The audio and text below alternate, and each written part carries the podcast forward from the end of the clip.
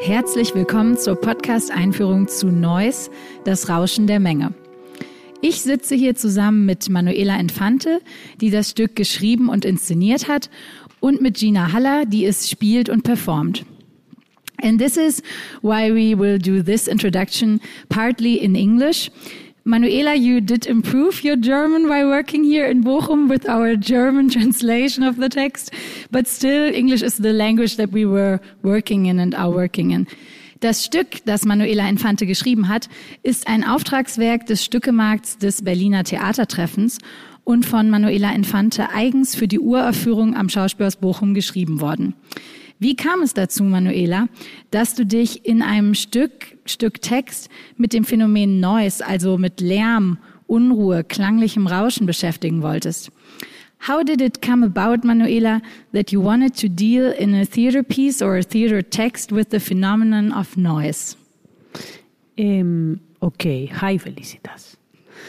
Uh, because I am a, I am a musician, all uh, as at the same time as a theater writer and director, and I and I have been working for a long time with voices and with a very musical approach to theater.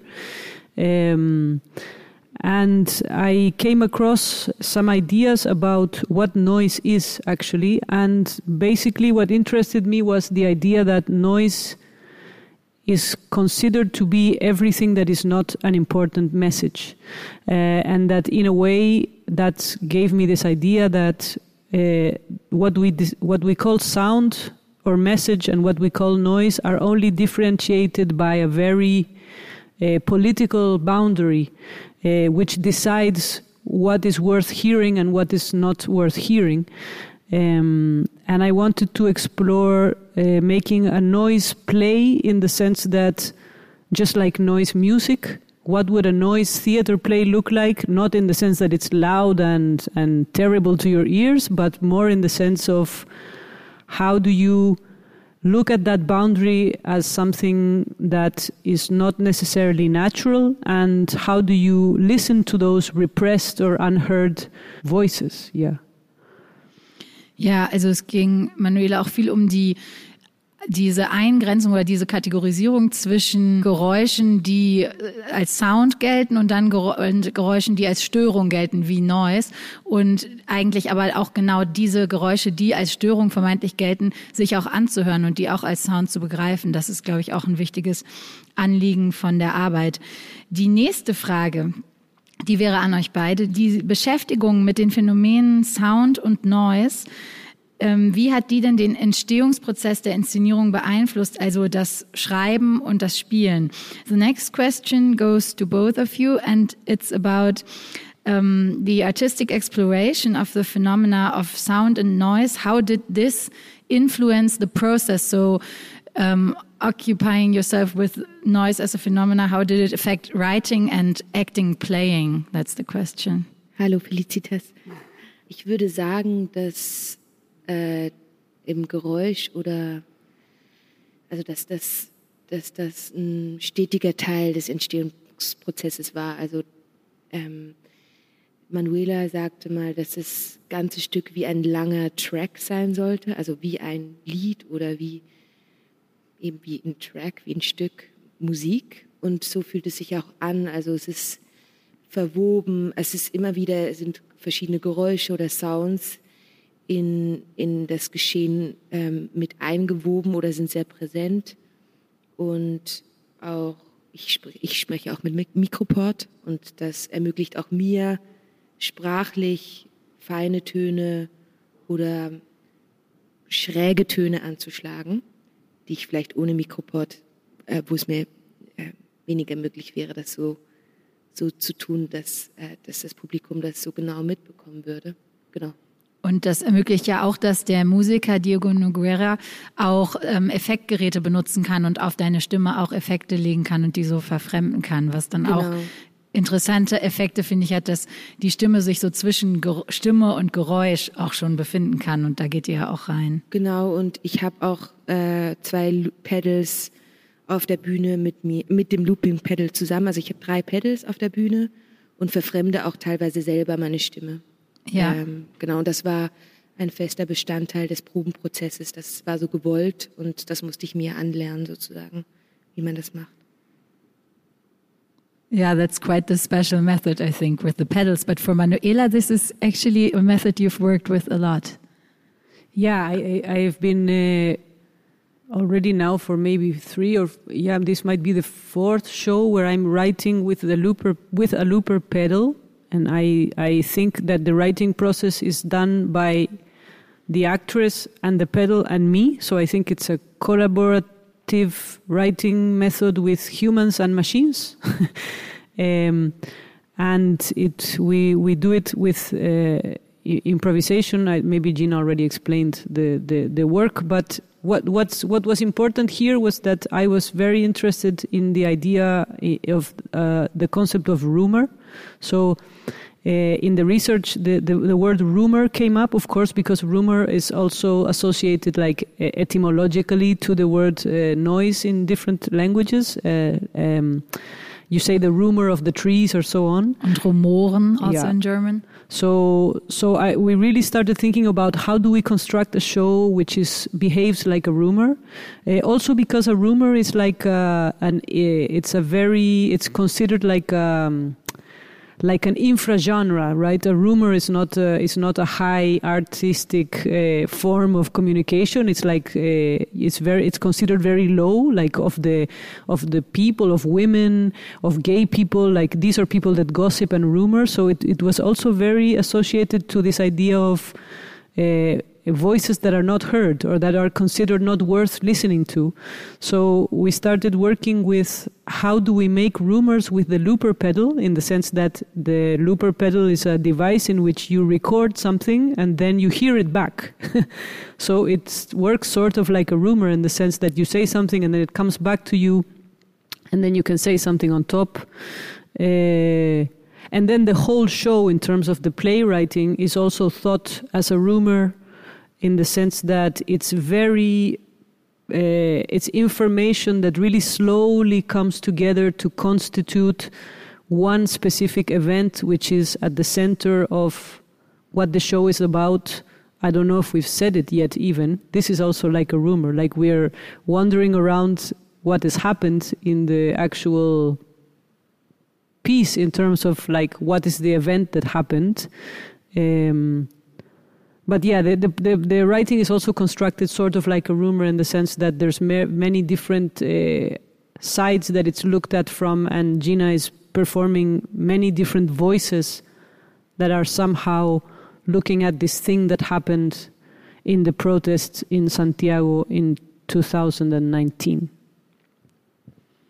Yeah, um, yeah, I was also just thinking about this was also in the translating then um, important to you that there's not even information that is always reappearing, but also words. And that's also in the compo composition of your writing here very important. I thought that certain words, almost like in a musical composition notes or so would reappear and that you later on have the feeling of there was something that always came back but you don't exactly know how it's constructed something like that i think is very specific about it also from the writing yeah, I guess it has to do also with this idea of writing, imitating. It's in my other shows like Estado Vegetal or the Stones piece that I have, where I'm like trying to imitate how non human things function with the writing. So, like, what is a branching uh, playwriting uh, play structure? Uh, and in this case, I think that imitating a rumor as a structure for the show is just ways to like get away, uh, get uh, get far away from like the human centered narrative of like men that have problems and we come to see them develop linearly. yeah Nice. Yeah, um, I think uh, Manuela told a bit about uh, the rumor also rumor as a form of sound that has also potential and is very powerful to maybe also oppressed people or people with less power and so um, this was also in general i think um, something that was interesting to you noise as a political phenomena and um, yeah, noise is the sounding of all different frequencies at the same time. So it's a polyphonic phenomena. ich sage das auch nochmal auf Deutsch, also Noise ist, ähm, oder Noise Musik oder aber auch Noise ähm, als Phänomen, als klangliches Phänomen ist eben das Erklingen aller verschiedenen Frequenzen zur gleichen Zeit, also ein polyphones Phänomen. And yeah, I know from your research for this performance that uh, you have a certain political understanding of noise that was interesting to you, the polyphony of it. Maybe you can tell us a bit about that also. Yeah, it's because when I was developing this idea of noise, we were in the middle of the big social uprising that happened in Chile, and I was uh, going to protest almost every day for many months. Um, and one of the strong things that happened in this protest was that uh, they were very weird because there was no unified leadership or no unified uh, political um, slogan. It was a multitude of different demands and people that were kind of in a polyphonic way, in a very noisy way, demanding very different, many different things.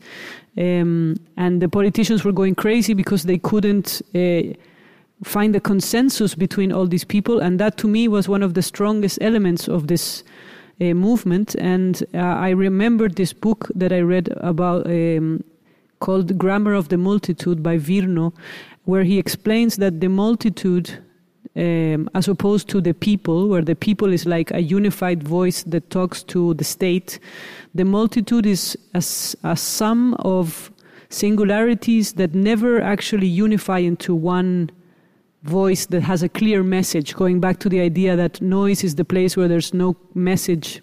Um, and I think there's a lot of political power, or not I think, I saw it happen in my country, in these social movements that are coming up now that are not necessarily consensual or unified. They're more movements of multitudes or, or singularities. Um, so it became very interesting for me to bring together these ideas about noise as a like physical phenomena or a musical phenomena and notions of that's why the, the sentence of the title is uh, noise is the is the is the what is it in I don't know in German but das it's like Rauschen der Menge it's so the it's voice like of the multitude a sound or a voice Yeah. of the multitude Yeah. the Menge Yeah, ja also ähm, ganz knapp vielleicht zusammengefasst. Also Manuela ähm, hat sehr inspiriert ein Buch von dem Philosophen Paolo Virno, Die Grammatik der Multitude.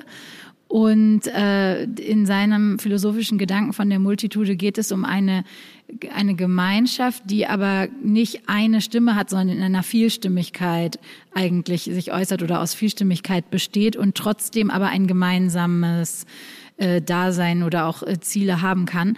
Und das ist eben auch im politischen Sinne ganz interessant und hat Manuela interessiert, bezogen auf soziale Bewegungen oder Protestbewegungen, wie eben auch die Protestbewegung 2019 in Chile dieses Potenzial, keine als Bewegung keine Anführerin zu haben, sondern ähm, aus der Menge heraus eine Kraft zu generieren, ohne dass es eine Hierarchie gibt.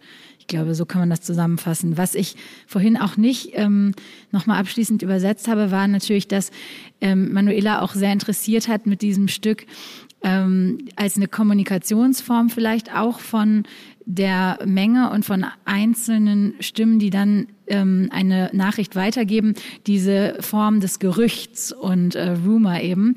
Und dass eben darin auch eine ganz große Macht liegen kann, Gerüchte zu streuen, dass das Gerücht eine im Grunde demokratische Kommunikationsform ist und sich so von einem zu, zur nächsten weitergeben kann und dabei niemandem gehört und sich immer weiter verändern kann und gleichzeitig aber auch ähm, pikante oder auch für vielleicht zum Beispiel machthabende, gefährliche Informationen weitergegeben und geteilt werden können und so Kräfte gebündelt werden können. Das war auch was, was Manuela interessiert hat und deshalb diese Struktur zu schreiben, einen Text zu schreiben, der auch der Struktur eines Gerüchtes ähnelt oder sich an diese äh, Form anlehnt. Das war auch ein Anliegen mit dem Text Noise. Jetzt nochmal zurück zum Phänomen ähm, Vielstimmigkeit und Polyphonie. Gina, wie ist das denn jetzt für dich dann als Spielerin mit einer Stimme, dann aber eine Vielzahl oder eine Menge von Stimmen herzustellen? Weil das machst du ja in Noise. Ja, wie soll ich das sagen? Wie ist das für mich? Äh, es ist also schauspielerisch finde ich total spannend, das ausprobieren zu dürfen. Ähm, ich habe es mir, glaube ich, schwerer vorgestellt, als es. Na, wobei, es war schwer. It was hard. es war schwer.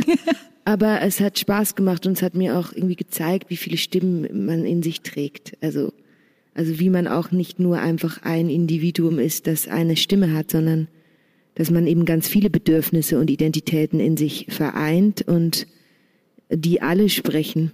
Also wir haben alle irgendwie multiple Persönlichkeiten in uns drin. Und ja, ich, ähm, ich, ich genieße es mittlerweile sehr, also davon in verschiedene Identitäten, also nur ganz, ganz anzureißen. Es ist ja ganz kurz, es ist ja nicht wirklich verschiedene Figuren ausspielen, sondern es ist wirklich nur Stimmen anreißen, Gedanken anreißen. Ja, es macht Spaß. Ja, das macht auch Spaß, dir dabei zuzusehen. Und insofern würde ich sagen, öffnen Sie Ihre Ohren und genießen Sie diese politische Vorstellung. Thank you. Danke, Gina und Manuela. Thank you. Danke.